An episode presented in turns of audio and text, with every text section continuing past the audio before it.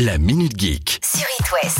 On commence vos infos geeks par une info qui ne va pas changer votre vie. Hein, J'annonce tout de suite. À part si vous êtes euh, accro à WhatsApp. Mais bon, je suis pas sûr que ça existe, les accros de WhatsApp. D'accord, alors ça c'est super. Sinon, D'ici quelques mois, tous les utilisateurs de WhatsApp pourront réagir à un message avec un emoji. Bien, bravo. Bienvenue en 2013. quoi c'est tout? Comme d'habitude, on aura le droit aux six emojis qu'on connaît déjà. Le pouce, le cœur, le fou rire, l'étonnement, l'emoji triste et le check des deux mains. Cette fonctionnalité va d'abord être testée par certains utilisateurs et puis après, ce sera déployé à tout le monde. Voilà, c'est tout.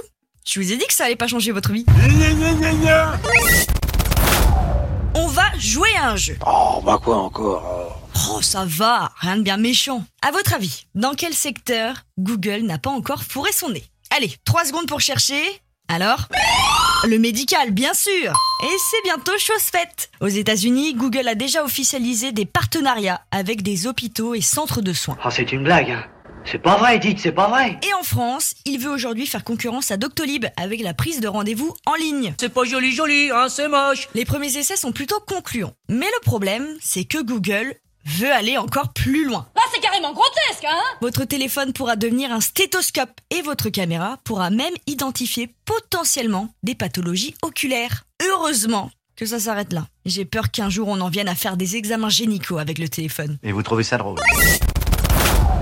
Troisième info du jour qui, je pense, pourrait ravir les fans d'Apple. Tout le monde le sait, un iPhone, ça coûte un rein. Et arrêtez de dire le contraire les pro Apple. Ça coûte un rein. Point barre. C'est honteux Alors pour pallier à ce problème, beaucoup de vendeurs de téléphones ont mis en place des crédits pour pouvoir quand même acheter le tout dernier téléphone, mais pourquoi pas créer un système d'abonnement Ah oui, pas mal. Et c'est l'idée à laquelle songe actuellement Apple. Ça pourrait être lancé d'ici la fin de l'année, en même temps que l'annonce de la sortie de l'iPhone 14. De quoi? L'idée, ce serait de proposer un abonnement consistant à payer chaque mois une certaine somme en fonction du produit voulu. Parce que c'est quelque chose qui pourrait se décliner aux iPhones, aux Mac et aux iPads. Et en plus de ça, parce qu'Apple veut vraiment nous mettre dans leur poche et qu'ils ont bien raison, l'appareil serait lié à tous les abonnements de services qu'Apple propose. Ça veut dire que vous payez, je sais pas moi, genre 100 euros par mois. J'invente, hein, ce ne sont pas les vrais chiffres. Et vous avez un téléphone neuf, la garantie Apple Care Plus, Apple Music, Apple TV Apple Arcade et un stockage cloud. Tout ça avec un seul et même abonnement. C'est une idée de génie. Je n'ai pas d'autre mot. Je suis un génie Ah, celui-là. Chaque semaine, c'est pareil. On entend tout le temps parler de Elon Musk. Et encore une fois, on va en parler. Parce que le gars a une nouvelle idée. This is Elon Musk. Prénom d'enfant bizarre, délire à envoyer une Tesla dans l'espace, tweets qui font chuter la bourse. Enfin, vous connaissez un peu le type. Qu'est-ce qui pourrait arriver de plus? J'en sais rien.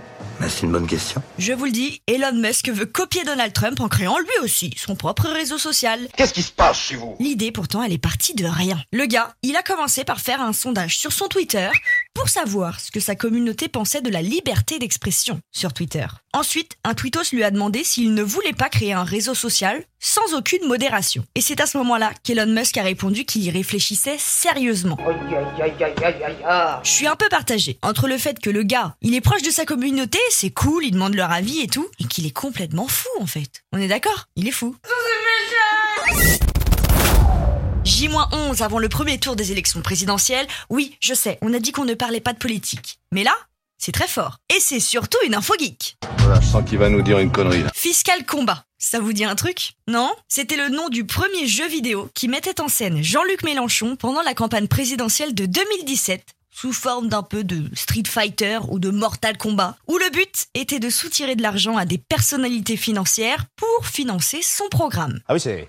C'est cocasse. Vous voyez où je vais en venir? À 11 jours du premier tour? Ah, Seigneur, non Oui. Un deuxième jeu sur Jean-Luc Mélenchon vient d'arriver et il s'appelle LAEC est toi. Like est toi quoi. Comprenez plutôt, l'avenir en commun est toi. Ce qui ne veut pas dire grand chose. Je n'ai pas tout saisi, mais je comprends l'intention. Mais soit, c'est un petit jeu d'arcade où le but est d'agir face à l'urgence climatique, l'écologie, l'injustice, bref, tout son programme dans un jeu vidéo. Et si ça vous intrigue et qu'entre deux pauses, vous avez envie de tester le jeu, ça se passe sur le site laec-e-toi.fr ou directement sur votre téléphone. Le gars, il va aller jusqu'à où? Ça suffit maintenant La Minute Geek À retrouver en podcast sur itwest.com et sur toutes les plateformes.